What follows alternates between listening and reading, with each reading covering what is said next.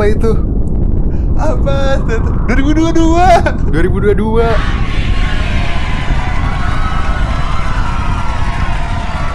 Gimana? Apa kamu menyambut tahun 2022 dengan hal positif?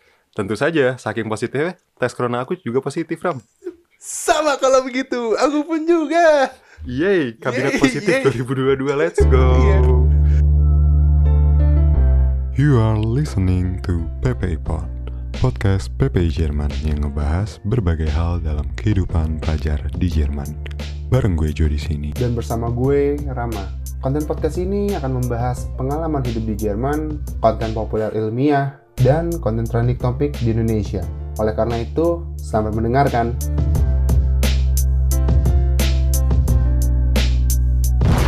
Hiroshima, Nagasaki. Chernobyl, Daifuku. Eh, Daifuku. Daifuku itu apa ya? Daichi. Fukushima Daichi. Nah, para pendengar, tahu dong kalau kita habis ngomongin nama-nama itu, kita bakal ngomongin apa di episode kali ini. Ya, bener banget. Apalagi kalau bukan Jokowi tiga periode.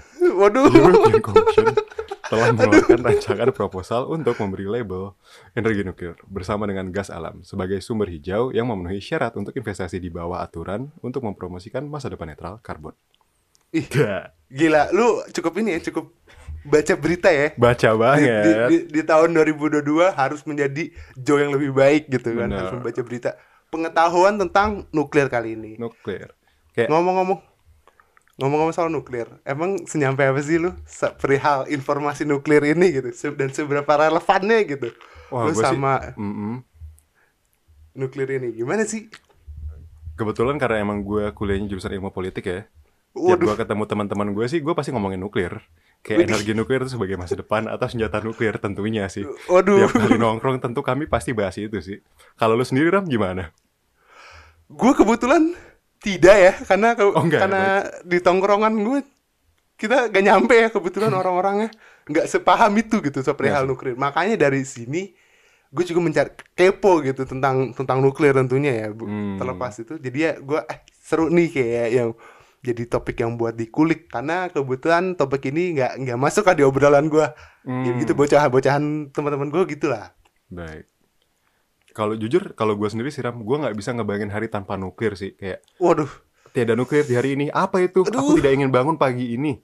tidak ada tenaga baru energi Tidak. baru tidak Betul. Eh, anyway, ngomongin nuklir terbaru, lu tahu nggak European Commission telah mengeluarkan rancangan proposal untuk memberi label energi nuklir bersama dengan gas alam sebagai sumber hijau yang memenuhi syarat untuk investasi di bawah aturan untuk mempromosikan masa depan netral karbon.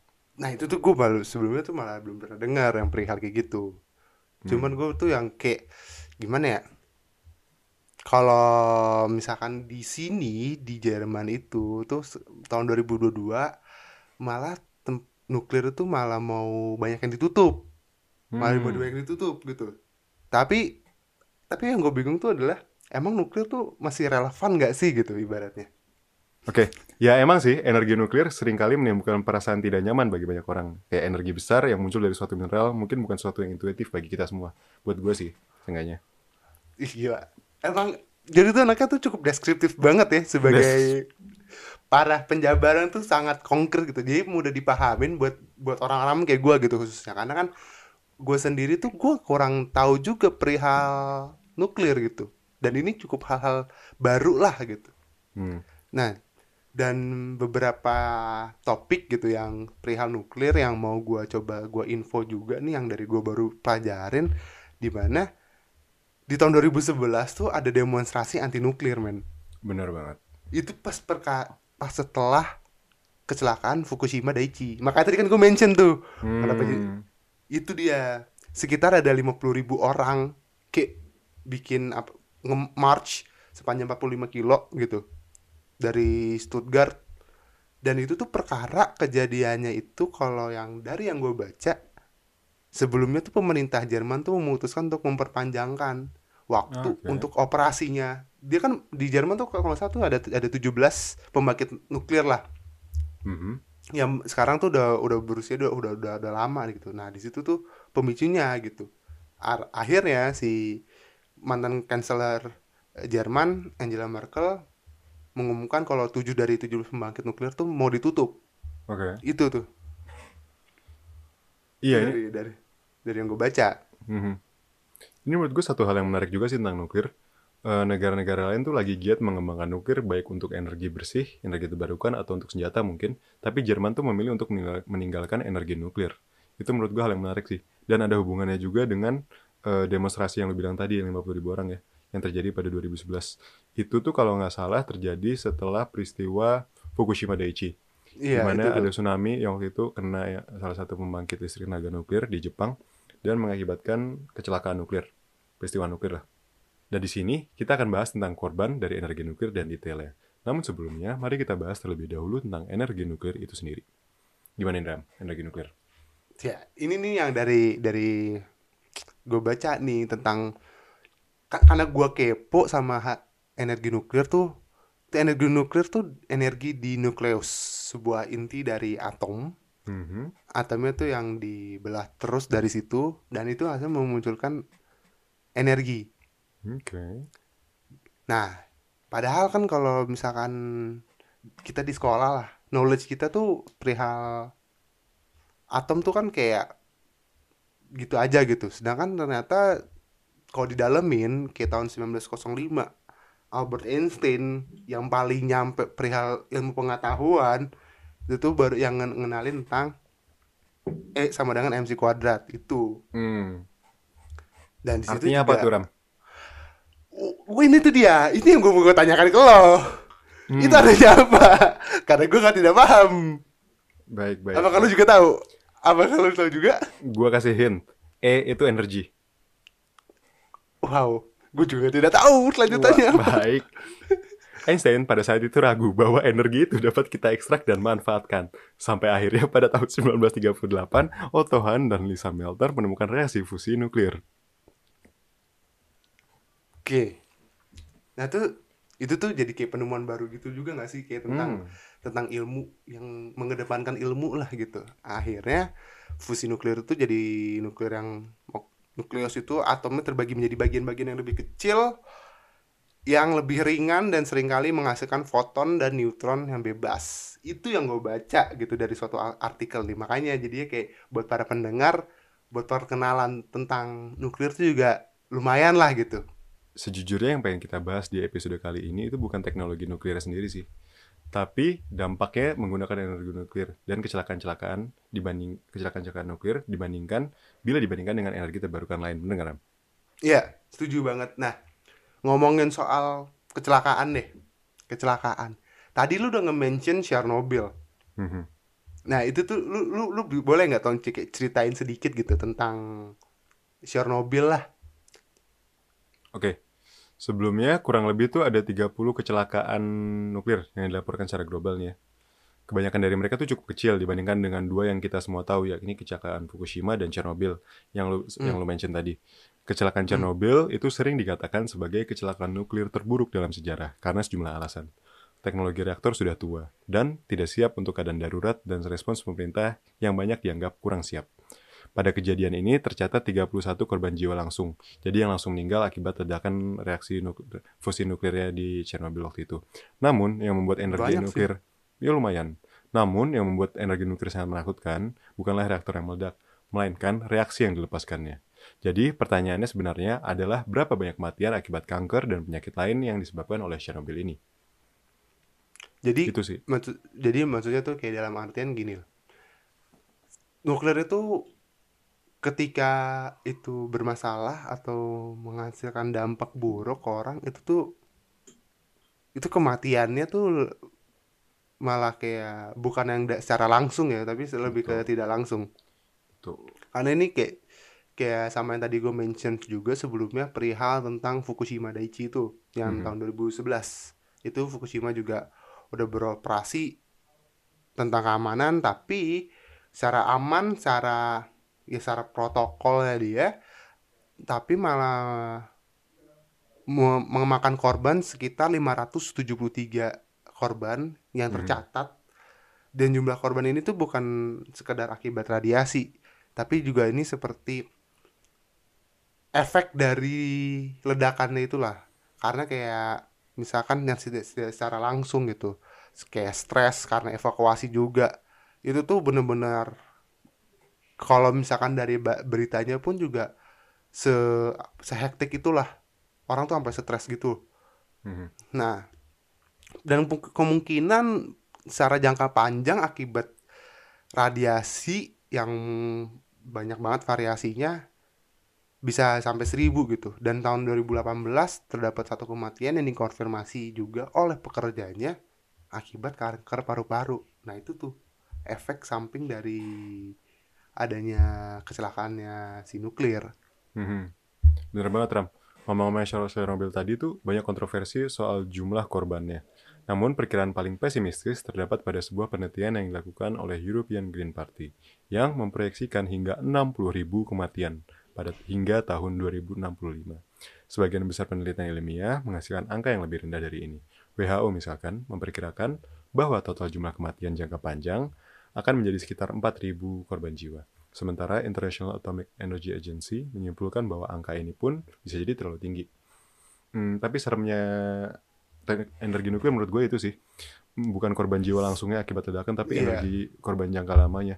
Dan lu tau nggak yang Chernobyl mungkin kalau kalian ngelihat di film. Hmm, di, di seriesnya juga tuh ada kota dekat situ Chernobyl, dekat eh, kota Pripyat. Itu sampai sekarang nggak Iya. bisa di nggak bisa diakses bisa dihuni? Benar Iya kan, nggak bisa dihuni, harus ditinggalkan kayak puluhan ribu orang harus bersih terpaksa kan? Harus steril. Dan itu bakal kayak gitu sampai ratusan tahun, ribuan tahun bahkan.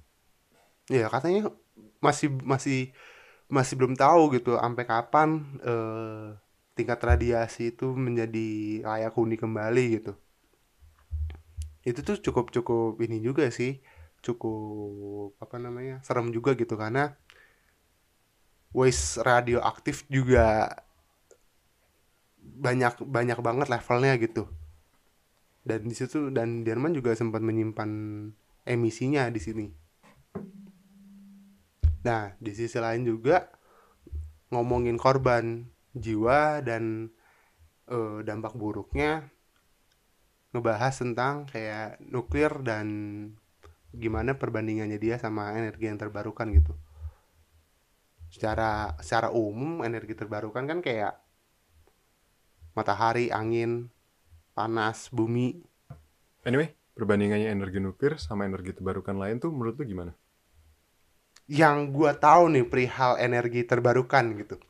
Perihal matahari, ada angin, air, api, udara. Itu mah Wow, avatar ya. Avatar. Waduh, avatar. gak, gak. Matahari, angin, dan panas bumi. Itu secara Hmm. umum sih menyebabkan kematian, kecelakaan, konstruksi dan pemeliharaan gitu. Nggak, Hmm. ya knowledge gue tentang itu gak, nggak sedalam itu sih. Dan seinget gue, seinget gue adalah ada salah satu kecelakaan dari tenaga hydro sekitar tuh 60 6 6,4 persen dari total produksi energi dunia yang sebagian besar dengan cara membendung dan membiarkan air mengalir di melalui turbin. Hmm. Itu yang gue tahu. Guys, Itu. satu kecelakaan yang akan kita bahas adalah kecelakaan bendungan pembangkit listrik tenaga hidro Banqiao. Nggak tahu tuh gue baca gimana. Tahun Iya. 1975 di Tiongkok. Yang memiliki sedikit kemiripan dengan kecelakaan Chernobyl. Teknologi Iya. lama, desain yang buruk, dan manajemen respons yang buruk juga. Pada saat itu, Ram, terjadi topan besar yang memicu banjir hebat yang menghancurkan bendungan dan melepaskan banjir lebih dari 15 miliar meter kubik air. Secara Itu keseluruhan, gede loh. banyak banget. Secara keseluruhan, korban jiwa dari satu kecelakaan ini dan akibat langsungnya diperkirakan berkisar antara 85.000 hingga 240.000 korban jiwa. Itu secara manusia itu sangat-sangat besar gitu. Mhm. Tapi yang harus dikorbankan gitu. Benar. Tapi ayo kita bandingin dengan antagonis utama kita di dunia, yaitu bahan bakar fosil. Sumber energi dan listrik yang paling banyak digunakan. Pada penggunaan energi fosil, gas seperti ozon, sulfur dioksida, karbon monoksida, dan nitrogen dioksida dilepaskan ke atmosfer Niram. Menghirup gas-gas ini mengganggu fungsi paru-paru, yang memperburuk kondisi kronis, seperti asma, bronkitis, dan menyebabkan berbagai penyakit pernapasan dan kardiovaskular. Penyakit itu yang mana nih, Ram? Tetapi, Aneh. yang lebih berbahaya adalah polusi partikel halus yang disebabkan oleh bahan bakar fosil. Nah, sampai akhirnya tuh yang gue tahu nih, yang lanjutin dari informasi lo perihal bahan bakar fosil, yang gue tahu itu ketika WHO menurut ini nih kayak report dari WHO. Eh, gas-gas ini tuh menyumbang sekitar 20 29% untuk selu- semua kasus kanker dan paru, kanker paru-paru, which is tinggi banget. Dan 17 kematian, 17% kematian akibat infeksi saluran pernapasan bawah akut. 24% dari stroke, 25% penyakit jantung. 25% tuh berarti se- seperempat dong. Iya, kalau angkanya di- Iya. ditambah-tambah kayaknya udah udah lebih 100%. Ba- banyak kan banyak itu tuh Banyak, dan banyak. pa- 43 ini malah yang lebih parah lagi 43 persen dari penyakit dari penyakit paru paru obstruktif kronik Wah, bahaya banget. Apa itu? waduh aku juga tidak tahu tapi maksudnya ini secara WHO ini penjelasan tentang apa yang eh, dampak dari penggunaan bahan bakar fosil menurut gue itu tuh wow Hmm. wow sedalam separah itu dan sedalam itu gitu loh Kalau ngomongin angka konkretnya, secara keseluruhan, polusi udara menambah kematian 4 juta orang setiap tahunnya. Namun, apa yang membuat polusi udara sangat bermasalah dan menyeramkan adalah kenyataan bahwa kerusakan yang ditimbulkannya terjadi sangat bertahap. Yang membuat otak kita yang tidak berkembang dengan bahaya halus dalam pikiran untuk menyadari ruang lingkup masalahnya. Secara kolektif, Ram, polusi udara dari bahan bakar fosil diperkirakan telah membunuh sekitar 100 juta orang dalam 50 tahun terakhir.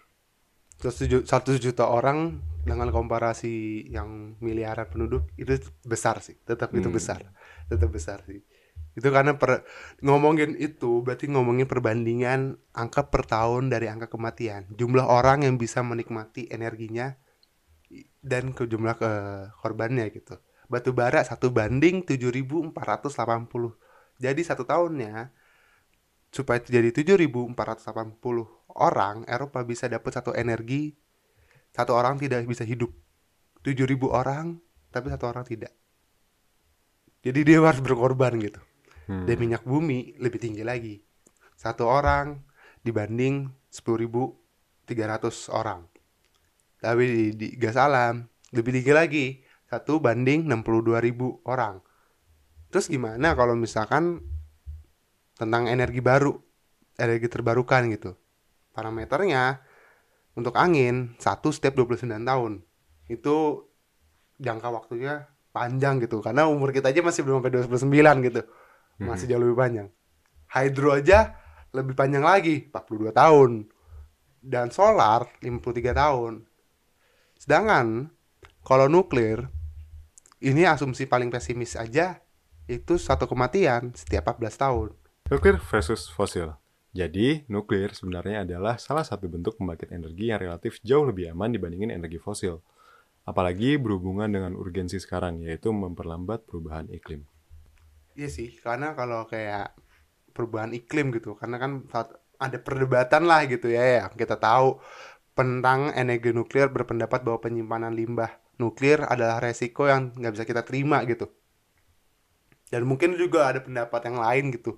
Nah, poin keduanya salah satu yang menjadi perdebatan utama, para pendukung energi nuklir itu mengatakan bahwa sampai energi terbarukan mampu memenuhi kebutuhan energi lengkap umat manusia, hal ini cenderung lebih aman untuk menyimpan limbah nuklir untuk saat ini daripada tetap menggunakan energi fosil dan mempercepat perubahan iklim. Jadi kunciannya adalah di iklimnya. Betul. Perubahan iklim itu sangat mempengaruhi gitu. Nah, menurut lu nih, menurut lu, Mhm. negara-negara apa sih yang pro terhadap nuklir gitu?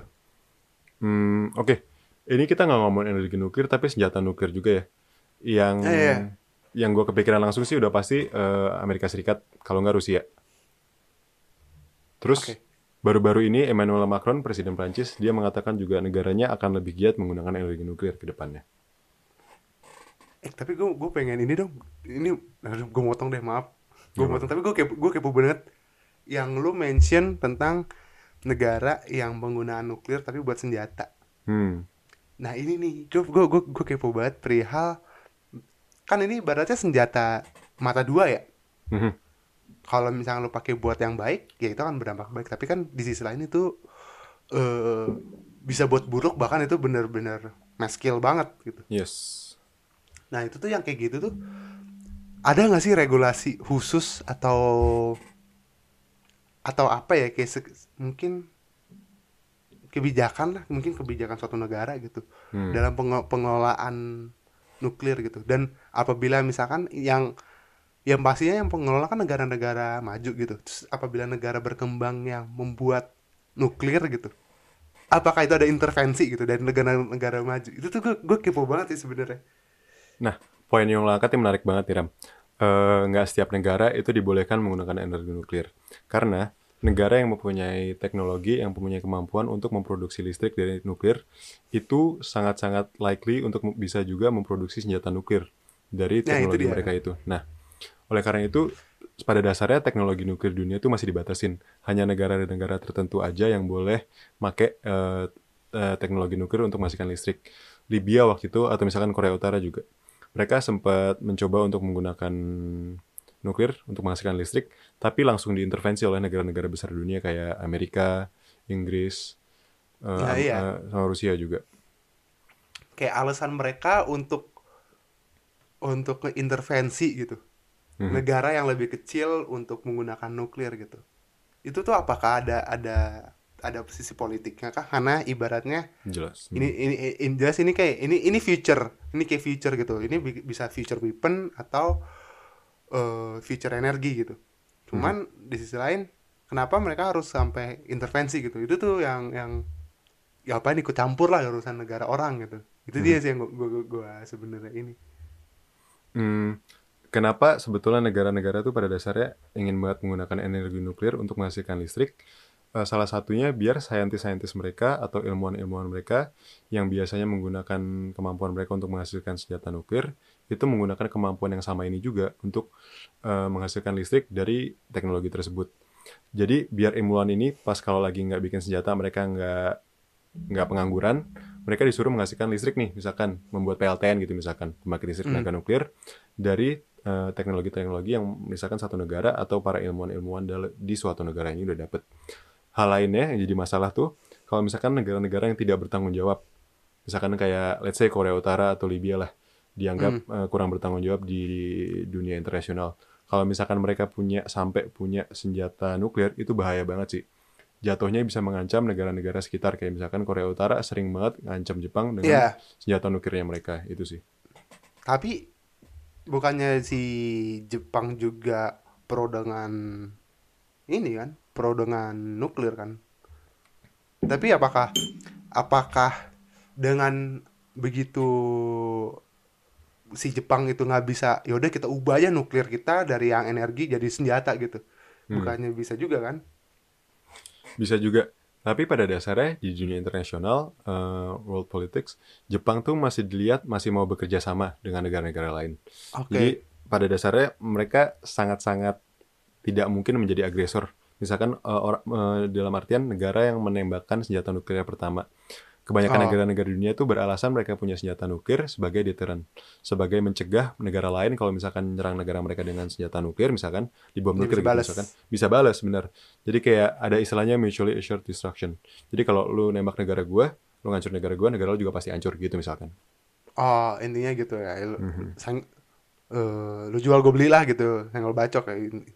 Iya benar. konsep konsepnya sebe- tapi makanya itu kayak cukup hal yang menarik gitu karena kayak di sisi gue yakin banget karena itu itu mungkin itu jadi jadi apa ya hal yang seru buat juga dibahas gitu perihal tentang kayak tanda quote tanda kutip quote unquote tentang politik penggunaan si eh, nuklir gitu Mhm. Tapi lu tau gak sih, meskipun energi nuklir ini menjanjikan, PLTN Hmm. menjanjikan, tapi udah mulai banyak negara-negara Eropa dan negara di dunia yang meninggalkan PLTN mereka. Salah satu negara kita nih tempat kita belajar, Jerman. Selain Nah, Jerman, itu. juga ada Belgia, Italia, eh, Korea Selatan. Mereka tuh mulai beralih dari teknologi nuklir ke energi terbarukan lain. Karena ya itu sih, energi nuklir tuh emang bahaya banget kalau misalkan terjadi ledakan atau apa-apa kayak di Chernobyl misalkan. ya, Itu itu, efeknya gila sih Benar, sampai ribuan tahun. dan itu bener-bener harus steril lagi kan Hmm. Itu harus harus di dan itu masih ada radioaktifnya juga masih tinggi juga kan di daerah-daerah yang kecelakaan itu. Dan itu possible buat terjadi juga di masa depan. Tapi yang sedikit gue kepo juga gitu ngom ini kita ngomongin nuklir di negara lain gitu. Tapi dari ibaratnya nih kita sendiri sebagai orang Indonesia gitu apakah Indonesia udah cukup eh, peduli dengan nuklir ataukah dia tidak tidak pro dengan nuklir gitu Hmm. Eh, Iya. Setahu gua Ram, di Indo tuh belum ada pembangkit listrik tenaga nuklir sama sekali. Tapi satu hal yang menarik, Indo tuh sempat bikin rencana buat eh, bikin PLTN di Indonesia, pemerintah Indonesia. oke Gua oh udah sempet sempet diomongin ya berarti ya oke Mhm. Gua sempat baca salah satu programnya Batan, Badan apa? Badan tenaga na- badan tenaga nuklir nasional Badan Tenaga Nuklir Nasional. Iya. Eh, salah satu program mereka tuh kalau nggak salah tahun 2010 harusnya udah mulai konstruksi pertama reaktor tenaga nuklir di Indonesia. Tapi karena satu dan hal belum jalan sampai sekarang. dan masih tapi apakah Indonesia berarti masih mau mencoba menerapkan tenaga nuklir di Indonesia ya Mhm. masih mau dicoba oke hopefully sih ya ini menjadi hal yang positif ya selagi bisa dikerjakan dengan baik dan benar gitu Dan hal-hal yang gue baca lagi, sebetulnya secara internasional, negara-negara tuh mikir Indonesia tuh udah siap buat punya teknologi nuklir ini. Tapi Indonesia sendiri yang masih berusaha memenangkan hati masyarakat. Satu hal yang menarik, tapi juga makin lama, makin banyak yang setuju dengan teknologi nuklir ini di Indonesia. karena ini enggak sih siapa dulu presidennya Pak Harto. waduh waduh Betul. Duh, clo- closingannya sih serem banget ya Oke, daripada kita masuk penjara dan culik tukang bakso, mending kita tutup episode ini, Ram. dengan jangan lupa like, subscribe, jangan eh, like, follow, dan share juga ke teman-teman kalian. Boleh, meskipun kalian nggak bisa subscribe, tapi kalau kalian mau subscribe juga boleh banget ke podcast kami. Iya di ppi.pod. Bersama gue di sini ada Rama dan Ada gue Jo di sini. kita cabut dulu. Bye. Bye. Terima kasih.